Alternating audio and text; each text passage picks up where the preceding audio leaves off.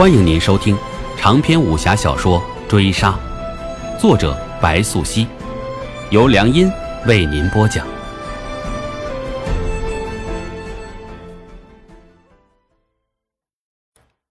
第七十七回，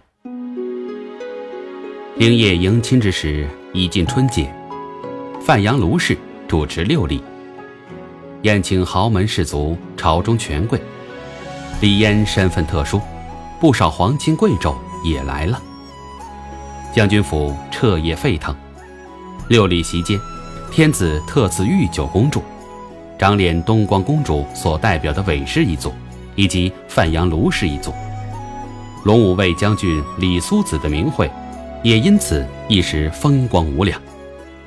李嫣嫁入将军府，清平县主也算有了个完美结局。春节之时。长安降下大雪，许是应了冬至的霜寒。灵业备好酒菜款待宴饮。你请了朱青，何正也来吗？灵业开口，对望铜镜中为自己挽发的妻子。请了呀，可惜太子府这几日设下家宴，何正来不了了。青青一会儿就过来，他说自己做了糊饼，带来给大家尝尝。李嫣开口，十分雀跃。灵业是首次在家中宴请好友，六礼之后，二人同住屋檐之下。灵业从未和李嫣分房而居，李嫣自有得意，那是大唐习俗中极难得的，夫妻恩爱，琴瑟和鸣。上次说到养育使有个婢女，长得特别好看，跟你的好朋友杨杰、杨校尉家的娘子比起来，谁更好看？李嫣为灵业挽发罢，打听道：“那我也不知，毕竟我谁也没见过。别人家的婢女也好，娘子也罢，也不知姓氏名谁。我知道，我家娘子才是最好看。”灵业开口，甜腻腻的情话说完，逗乐李嫣笑出声。正午之后，雪氏转小、朱青等们带来两盒胡饼。空青虽是异族，却因从小独立过活，很是精通厨艺。随后，无忌登门带了好酒好肉，灵业命人现宰羔羊上架炙烤，煮酒备房，是要彻夜聚首，方便好友在家留宿。杨慎金来的比鬼市要早一些，他还特意准备了不少孩童玩物，此番是要赠与游雪。温校尉杨杰的婢女池氏。接纳楚家后人，视同己出，而被纳为妾。李嫣掩面，小声同空青说起，眼神却飘向杨慎金带过来的婢女春草打量。这池氏有美德，被纳为妾，适当。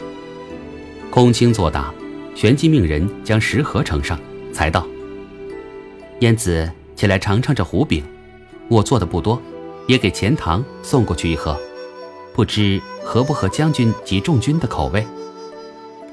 你做的能差到哪里去？可眼见着这番，你说是打赏还是不打赏？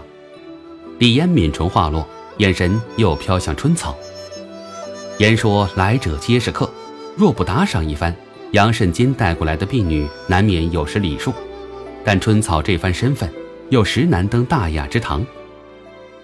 一会儿。池氏想要过来了，都与一些吧。想来县主一视同仁之心，必为美谈。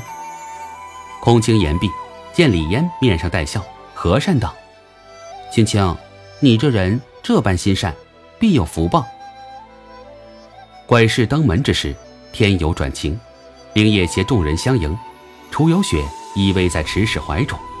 鬼氏见罢众人，便拉池氏过来见礼，见妾池月。见过两位将军、将军夫人、杨御史及这两位娘子，不知如何称呼。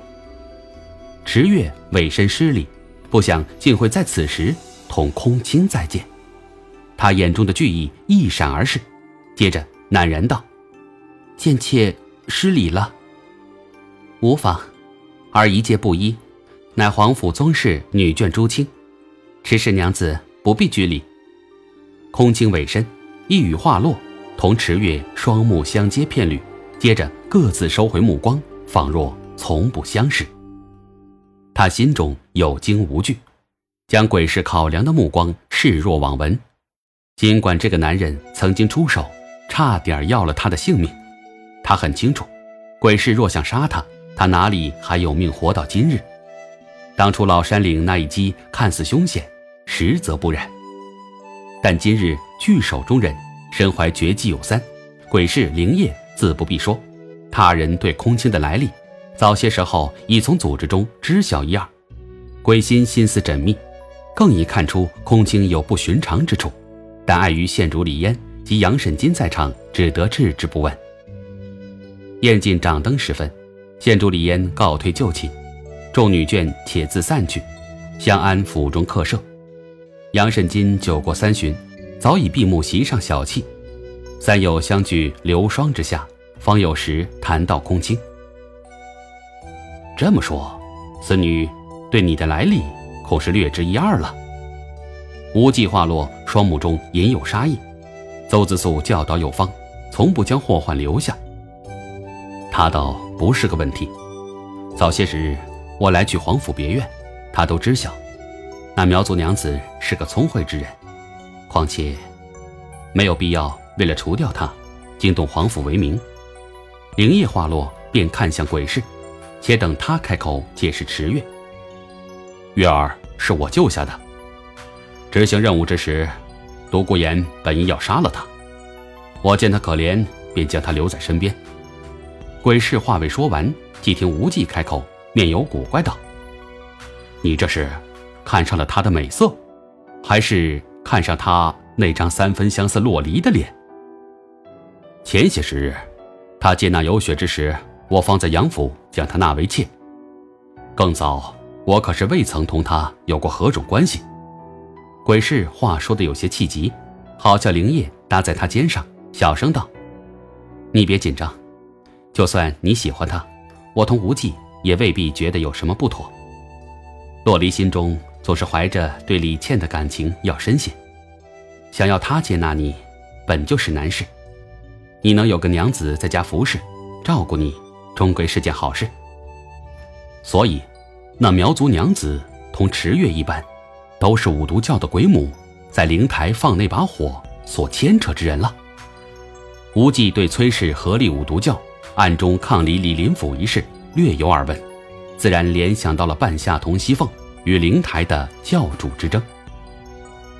不错，闻池月所述，他同半夏之女曾兵戎相见，况且。我也不是头次遇上她，想必那鬼母之女就是这朱青了。鬼市话落，见空青人已飘至站定院中，一张无惧的容颜冷淡，相见三人。本回追杀播讲完毕，感谢您的收听。